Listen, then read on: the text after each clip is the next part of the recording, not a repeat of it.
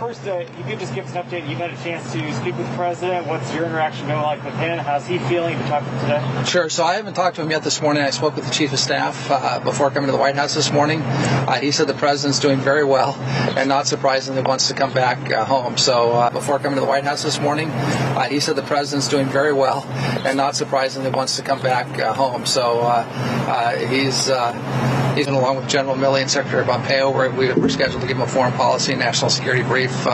we'll be here at the White House. he'll be at Walter Reed in a, in a secure facility, so we'll be able to brief him this afternoon. As far as my last conversation with him, I spoke with the president Friday morning. I was in Geneva, as you may know, uh, in talks with my uh, Russian counterpart, uh, General Patrushev. Uh, during a break in those proceedings, I called the president to give him an update on how they were going and to get his uh, views on how we should continue the conversations. Uh, he was in a totally in control and in command. He gave us some excellent counsel on how to proceed with our negotiations and our talks.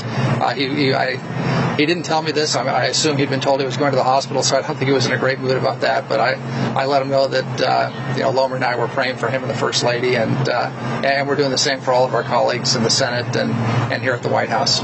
You know, you you battled this yourself. I mean, I, I can't imagine that uh, you want anybody to go through this. But I mean, have you been able to kind of bond with the president, tell him what you went through, and kind of say this is how you get through? So I, you know, I did I did have a, a brief conversation with the president on that front. Uh, I was very fortunate. Uh, my symptoms were, were relatively mild uh, one of the things that the uh, uh, the doctors tell you is you really do need to disconnect a little bit from work and, and, and not overdo it. Uh, even if you feel fine, uh, that's very difficult to do with the president because he's, you know, as everyone knows, he's a hard worker. He works kind of 24/7. You know, I'm used to getting calls from him very late at night, very early in the morning. Uh, so I did counsel him to, you know, he's got a great team here at the White House. He's got a great team in the State Department, Defense Department, across the government. that he could take a little bit of downtime and recover from this, and hopefully he's uh, he's doing that, but it won't be easy for him just given his uh, his peripatetic activity. Last question for me, and I'm sure my colleagues yeah. have one. It's just uh, you know a number of staffers here at the White House they have tested positive. We're, we're hearing more and more kind of by the day.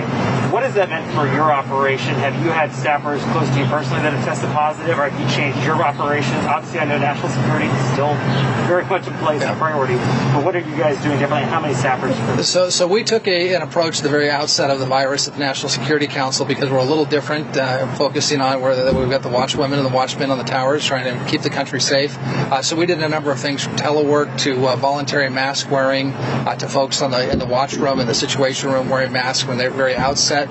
Uh, over the past couple days, as this has spread through the West Wing, notwithstanding the bubble that was created here in the testing, uh, we've made uh, mask wearing mandatory for National Security Council staff.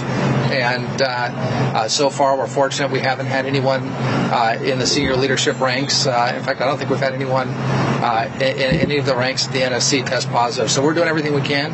Uh, we know we've got an important duty for the president, for the American people, to uh, to help coordinate our agencies and departments to keep uh, the United States safe, and we're going to do all we can. Uh, and, and, for my colleagues that have, have, had this, I've, I've just counseled them to uh, that a they're in our prayers for a speedy recovery, and, and b we want to I want them to do everything the doctors tell them, not worry about work. There are a bunch of great men and women here that are going to you know carry on the baton, and they need to get well so they can get back and, and continue doing the work of the American people. Sir, uh, can you give us an update on the contact tracing operation at the White House? Who's leading it? What that effort looks like? Because we've heard from officials that tested positive were recently here, either doing debate prep or at last Saturday's uh, nomination ceremony for Amy Coney Barrett, tested positive but didn't hear from the White House. So, so I, I defer on that to the Chief of Staff's office, to the Deputy Chief of Staff for Operations, Tony Ornato, and to Dr. Conley, who heads the White House Medical Unit. Uh, they're the ones who are handling the contact tracing, so I'd refer you to them for the, that, sure. those questions. And uh, as far as the president's last negative COVID test, have you gotten an update on that? When that was?